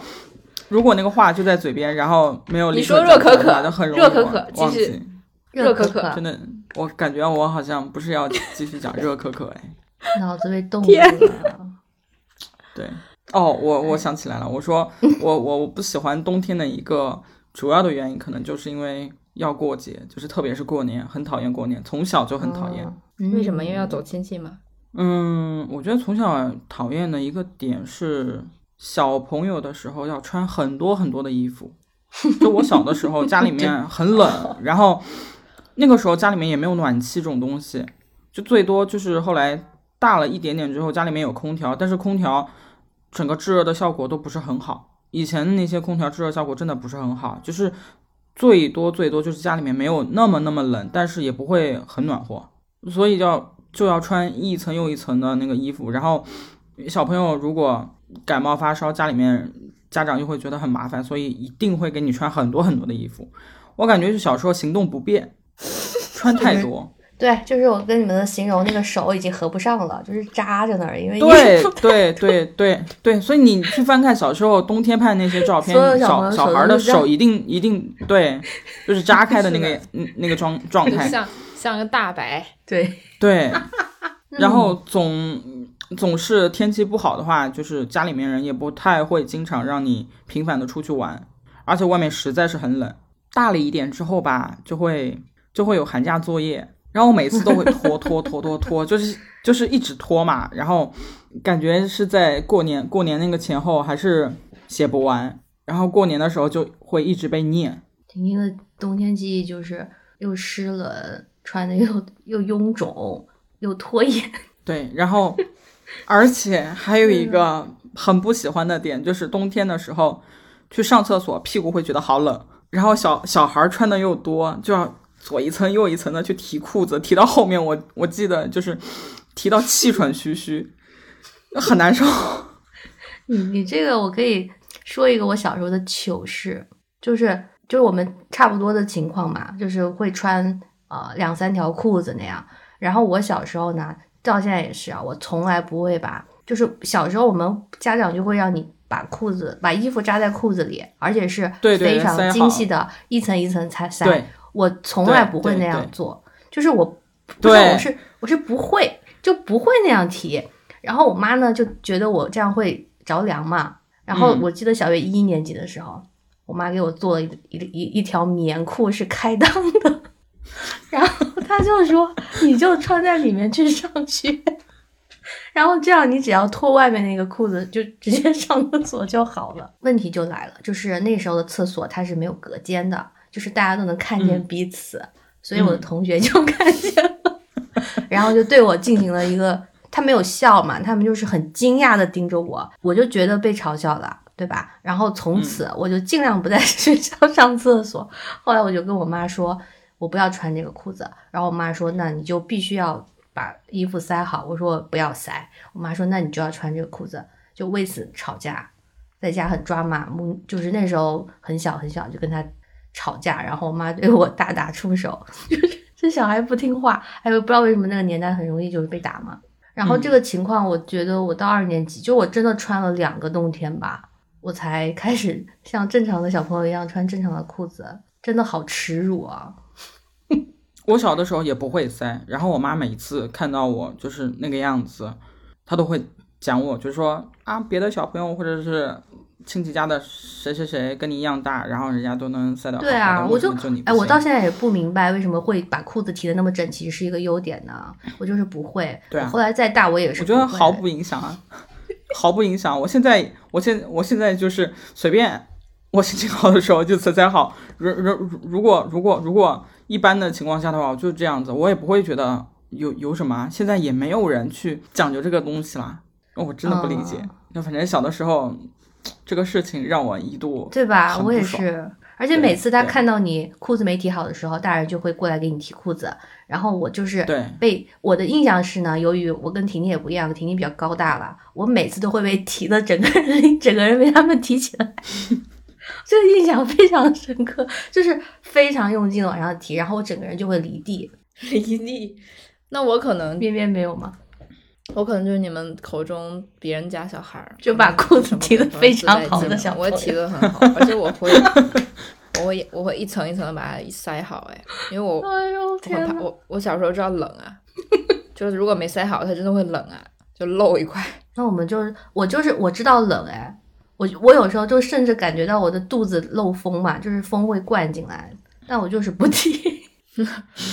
那那你可能还是不够冷，反正。北方这边真的很冷，尤其是你，比如说你在操场上或者做一些下蹲的动作的时候，你的后腰 就一定会露出来。现在小朋友不会有这个事情了吧？我们那个时候就集体被强制性提裤子。哎，不过我最近有有点就是回味到这件事情，因为我不是买了一个连体的那个 居家服吗？嗯，买了一个连体的海绵宝宝的居家服，然后它在屁股那儿有一个巨大的。横横过去的拉链，就是为了方便你上厕所的。所以我 我在家的时候，对啊，不然你每次都要把上衣脱掉，就太麻烦了。而且它真的很大，所以我现在就是逐渐在习惯每次上厕所拉开我的开裆裤。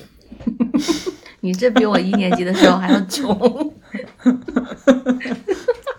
我我到现在哦，就是你现在穿衣服反而会扎进裤子嘛？当然不是冬天的衣服，就是有的穿。呃，衬衫夏天哪怕你你短袖衬衫也会扎嘛。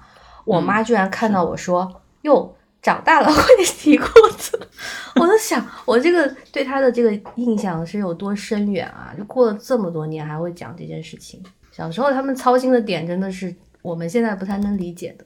嗯，我现在我想到我现在看朋友的孩子，我只会在他们裤子都快掉下去的时候才会提醒他们提一下，就玩的很疯。裤子要掉下去了，我才会提，就不会说什么你要扎到裤子里啊，扎衣服里啊。那我现在反而不会扎哎，我们都是就是怎么都活活的相反，就是为了一些就是毕毕竟冬天穿的衣服已经很多了，所以终于有机会叠穿，所以那些比如说你穿卫衣啊，有一些 那个内搭一定要露出来啊。以前可能会扎进去，现在不扎的，现在都是要露出来。你哪怕露好多层叠在一起，也是要露出来。说实话，是会官方，但是咱们就是说，为了一些潮，就是啊好看，就是这个还是可以忍的。但现在我，我现在冬天穿衣服很少，不是不是像以前那样，就就居住环境有关系啦，就这边不冷啦。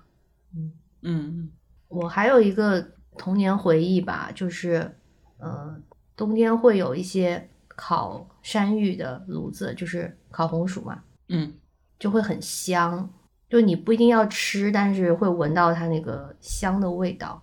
这个从小的一个记忆，就类似于现在在美国跟美国人聊天，他们会到了这个季节就喜欢闻那种焦糖肉桂烤苹果的味道，这是他们的童年记忆，但是我就。我我因为我不喜欢不太喜欢肉桂嘛，所以我对这个味道就不是很感冒。我只会觉得一到这个季节，真的商场里啊全部是肉桂的味道，我就有点头晕。但是可以类比，就是我我的是比较接地气的啊，是满大街烤红薯的味道。我不知道北京是不是也会这样，就是有一个炉子，然后可移动的嘛，他们就是会现在很少放进去。对，就是小时候啊，现在很少了，但是还是会有，而且而且现在有研研发出什么烤梨、烤苹果，然后我们小时候是会把那个红薯就煮煮过了之后，全都放在家里暖气上放一排，它自然就变成红薯干儿。哦，然后想吃的时候就去摸一个，就是这样的。这样，现在没有，现在暖气不是以前那个样子，以前那种老式暖气，它上面是有一个可以放东西的地方，现在就是一般都是在墙上，就不太好弄。然后烤红薯这个虽然它。消失了，但是一旦出现还是很抢手的。对，比较，我前段时间刚遇到一次，就是我们那个小区门口，其实我们我现在租住的这个地方，就租我租的这个地方，它就比较偏嘛位置，那个小区门口其实没什么东西。然后那天就刚好出门，那时候是出门什么排核酸嘛，就是就不知道是哪个大爷在那儿卖烤红薯，然后你刚走出小区就那个味道超级强烈。然后我其实有有点想买，但是其实仔细想想也没那么想吃，因为它它烤红薯那个香味和你真正吃进嘴里其实还是不太一样的。它真的很香，但你并不一定想吃。对，嗯。然后我做完核酸回来之后，我就发现小区门口每个人都脚步都放慢了，然后就想问：哎，烤红薯，就每个人都在感叹哪有卖，在哪儿，它在哪儿，就寻找那个香味儿，因为天已经黑了，看不见大爷，就想说，哎，烤红薯在哪儿？就全部就顺着那个味道都在找，我觉得很好笑。我小时候每次都吃不完，就是会你很向往，然后我妈会给我买一个，但是就吃不完，因为你就是味道很香。对它吃起来其实就吃两口就腻了。嗯，哎，所以你们南方没有烤，没有那个什么糖炒栗子这些东西？有啊，有啊，有啊，多啊，很多很多。嗯，对啊，就小时候就有嘛。嗯，就有。对，就前两天北京就有一个笑话嘛，那会儿不是到处在排核酸嘛，然后就有一个人说，我排了半天发现是糖炒栗子。那这个这个这这个笑话是之前吧，南京也有过，排了半天发现是在买鸭子。那一定是，总之就是一定要去买一些特产。对。那烤烤红薯，我们我上学的时候有一个，就是哎呀，我我以前就喜欢给别人取一些代号嘛。然后我们年级就是有一对烤烤红薯情侣，我我跟我同学就这么喊他们，就因为因为那个女生是我们班，男生是别班的。女生就是我们那时候冬天的时候，女生会买那种暖手的、暖宝宝之类的东西嘛，就是带到教室去。然后那个女生呢，她也是很典型怕冷的那种，就是我现在都不记得她的脸了，但我记得她那个形象，就穿很多，然后有捂耳朵的，有手套，就是很很多这种东西。但是每周有两三次哦，她进，她就走进班里的时候，跟她男朋友分别嘛，她就会拿着一个烤山芋，就是用来捂手。然后第一节课之后，那个不就凉了吗？她男朋友就会过来，就会在我们教室门口把她的那个烤山芋拿去吃了。然后我们就称他们为烤山芋情侣。然后我们班还有那种牛肉粉丝情侣，就是那两个人会，就是我们无数次遇到他们冬天的时候在学校附近的大排档，就是两个人挤在桌子上吃一份牛肉粉丝。中学记忆，你想夏天也不会挤在一个桌子上吃一份砂锅，好热。嗯，我现在就是空气炸锅烤红薯，完全没有街头的感觉。我希望我这我今年可以，嗯，有点够呛。我刚才想说，我希望今年可以把全游看完，但是应该看不完。哦，Winter is coming。哦，最近听的最多的就是这句话。嗯嗯，全游确实看不完，太多了，那么多，你能看完第二季就不错了。我觉得你今年 其实它也没有那么多哎，就就这种长长美剧来说，它也不是特别多，只是它。内容信息量太大了，你每一集都要认认真真的看才行。对，全游还是有很多下雪的。对对对，嗯，很喜欢这样的场景。然后我看的时候，看第一季的时候，我一直跟我朋友讲，我说，呃呃，他们不是那个文明说什么存在了八千年吗？我说怎么八千年发还发展成这个样子？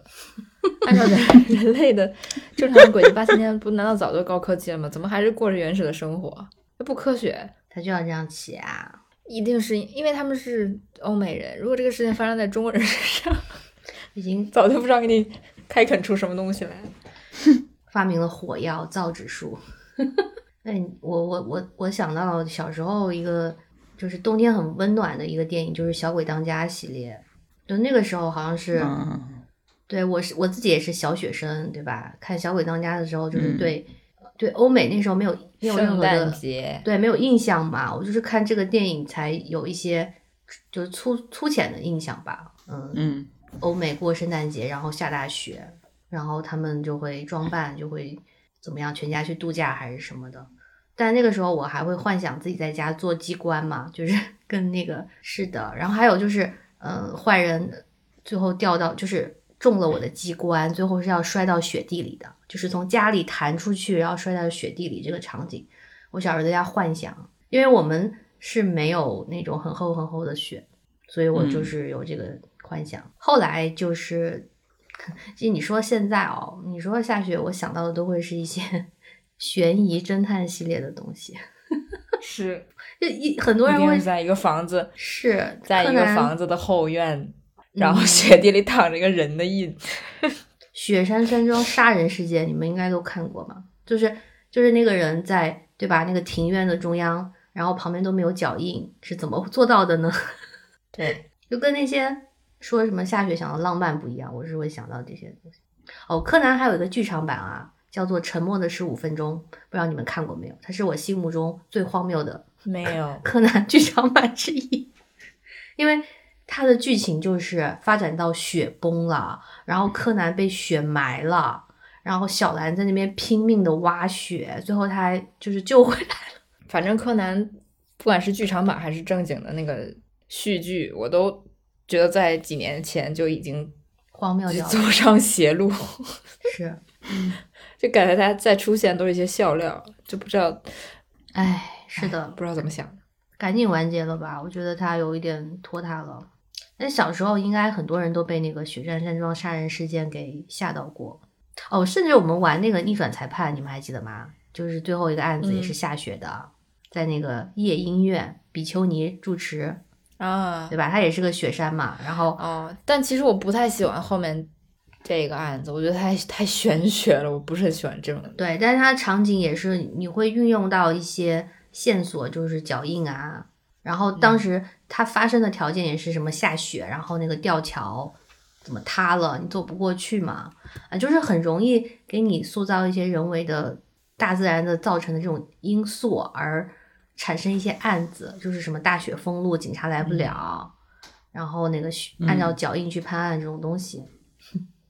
我们好浪漫呢。玩过为数不多的几个剧本杀，有两三个都是在这种什么雪上山庄发生的事情。因为警察来不了，嗯，就是最后就是凶手一定在我们之间。我以为大家会说一些浪漫的剧呢，看来是没有，没有啊，浪漫剧《东北一家人》，东北小时候想看《闲人马大姐》，东北一家人，《闲人马大姐》有下雪吗？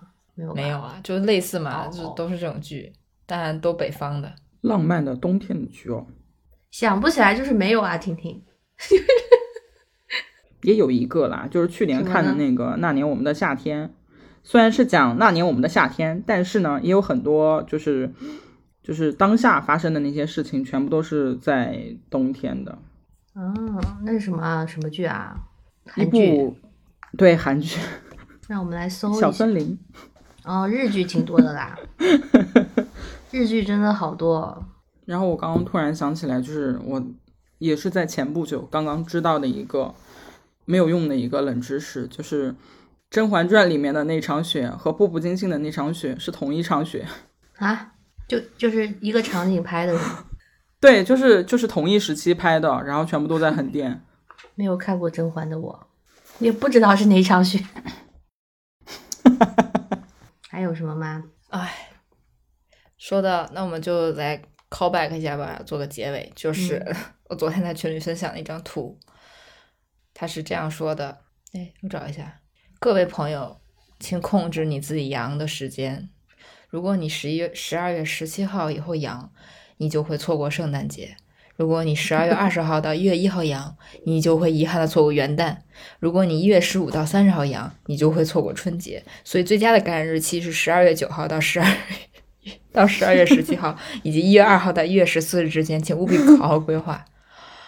我说我我真的有在思考这个问题好吗？我真的有在思考。我觉得是这样的，就是现在很多要计划的事情、不确定的事情都受困于这个。你这也太夸张了啦！你们给弄的这不能那么准啦。你有可能，比如说在你说的那个时间段阳了，然后你发现圣诞节你又阳了，很有可能哦。但是你有可能无症状啊。就是你自己阳了，你根本不知道，对不对？你有可能无症状，或者是你就是不阳，你跟你跟几个新冠患者在一起吃饭，你也不阳，都有可能的。你这个没有百分百的事情啊，不要被这些东西所束缚，该干嘛干嘛。嗯，对，下周见分晓。下期不用那么焦虑了。如果下期就是说我如果 我跟你们说，嗯，如果下周我们停更了，那就说明。停更了有很多原因，不一定是你变的。好的，好吗？我们就是希望那个富婆回来啊，然后我们做一个今年的 ending，不管是后面还有两期还是三期啦，就是今年还是要好好的过完。还有几天？二十天。那先就这样吧。这二零二二年真的让我想让我从记忆里抹去的一年。哦，那我那我先跟大家道个歉，就是我再也不说，就我年初的时候说了一个 twenty twenty two 的那个梗了。我 再也不天呐，我再也不说你个 twenty twenty two。哎，不，你不知道 twenty twenty two 是比 twenty，就是他如果真的吐了，其实也没啥大事儿呢。他只是他是更惨了，好吧？不，只是你那个冲击力是是一样的呀。你二零一九的时候没有想过 twenty twenty 是那样，然后你二零二一的时候你没有想过二零二是这样。讲真的，我在年初的时候还真的是挺充满希希望，是吧？嗯，不知道，我们不知道今年还要不要做那种总结，再说吧。嗯嗯，行吧，就当没过吧这一年。我们谨慎的呃度过这个十二月，迎接二零二三。拜拜。拜拜，拜拜。